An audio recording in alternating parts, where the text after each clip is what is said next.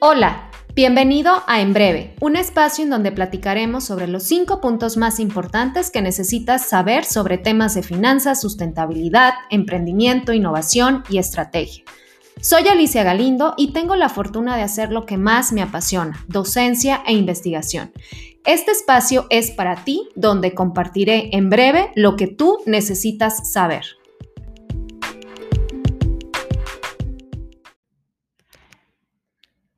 Hoy hablaremos sobre el reemplazo de la tasa LIBOR. Bienvenidos a este episodio y pues bueno, hoy quiero compartir contigo en breve los puntos más importantes que necesitas saber sobre la nueva tasa interbancaria que reemplazará a la LIBOR. Para ponernos un poquito en contexto y entendernos mejor, voy a explicar primero qué es la LIBOR. La LIBOR funcionó o proporcionó una forma confiable en su momento de determinar el costo de todo, Estamos hablando el costo de préstamos estudiantiles, créditos, hipotecas, hasta complejos derivados. La tasa LIBOR se deriva de una encuesta diaria de alrededor de 20 grandes bancos que calculan cuánto costaría prestarse mutuamente dinero sin garantía.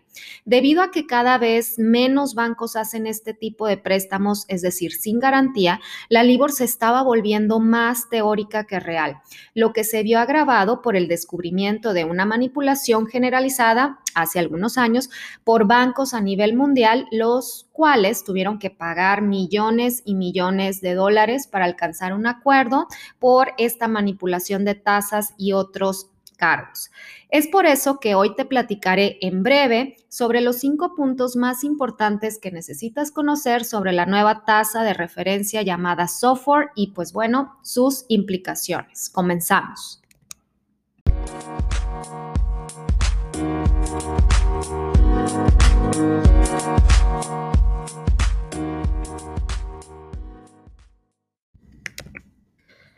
Punto número uno. Es importante este tema porque existen más de 350 billones de dólares en valores apreciados a través de la LIBOR, lo cual agrega una mayor, mayor complejidad a esta transición.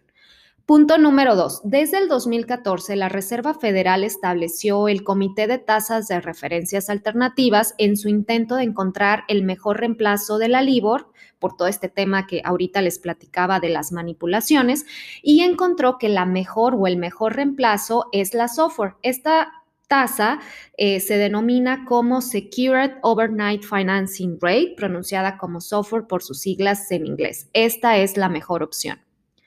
Punto número tres. Mientras la LIBOR depende de las expectativas de los banqueros, la software se basa en transacciones reales de una serie de empresas que incluyen fondos del mercado monetario, administradoras de activos, compañías de seguros y fondos de pensiones. Esto es algo muy importante porque son actividades que ofrecen cierta garantía. Punto número cuatro. También es diferente de la LIBOR en que es una tasa garantizada, ya que las tasas de recompra se derivan de préstamos respaldados por activos. Esto es una de las diferencias principales. Otra característica que en este cuarto punto quiero tocar es que es una tasa de interés sobre préstamos a un día. La LIBOR, en contraste, cubría vencimientos de préstamos desde un día a un año. Punto número cinco. Bueno, ¿Qué va a pasar? ¿Qué hacer ante ello? ¿Qué va a pasar con las empresas, con los negocios a nivel global? Pues bueno, lo ideal será, o la idea general es que estas organizaciones a nivel global, eh, nacionales, internacionales, comiencen a invertir tiempo y recursos en evaluar, pues, cuáles son todos estos contratos vigentes para detectar si en estos cambios que se les exige en la transición, eh, pues no haya ningún efecto, bueno, claro que va a haber efectos, pero que estos efectos no tengan implicaciones financieras eh, muy importantes. Entre algunos de los rubros que he estado estudiando y leyendo y también con información basada en Morningstar y de Bloomberg, algunos rubros en los que habrá un mayor impacto para las empresas son los préstamos con externos, definitivamente, préstamos intercompañías, inversiones de remanentes de efectivo, préstamos bancarios y bonos en instrumentos, eh, perdón, bonos por una parte y sobre todo este es un punto muy importante, los instrumentos financieros derivados.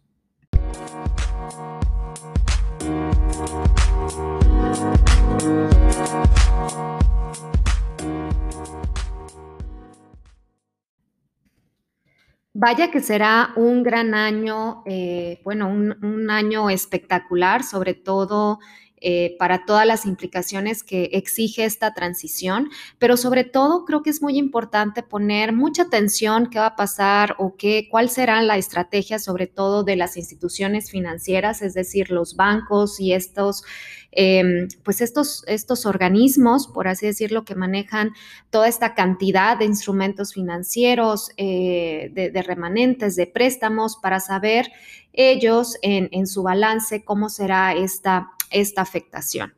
Bueno, en resumen, este es un evento del que habrá que estar muy al pendiente, ya que los principales bancos centrales han establecido como fecha límite finales del 2021 para que todos los inversionistas y todas las organizaciones a nivel mundial hagan esta transición, hagan este cambio.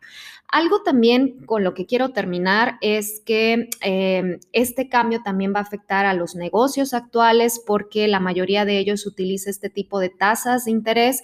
Eh, como base para crear proyecciones financieras, definitivamente como modelos de gestión de riesgo y por lo tanto será necesario actualizarlos. Espero que te haya gustado este tema. Eh, es un tema muy reciente, es algo que va a afectar durante el 2021. Sin duda hay que poner mucha atención a todos estos efectos. Y pues bueno, si te gustó este episodio, compártelo y te invito a que me sigas en todas mis redes sociales como doctora Alicia Galindo y que te suscribas a mi canal de YouTube. Muchas gracias.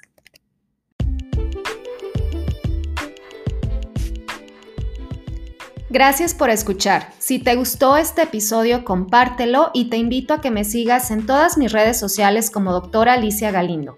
Gracias y nos vemos en el próximo.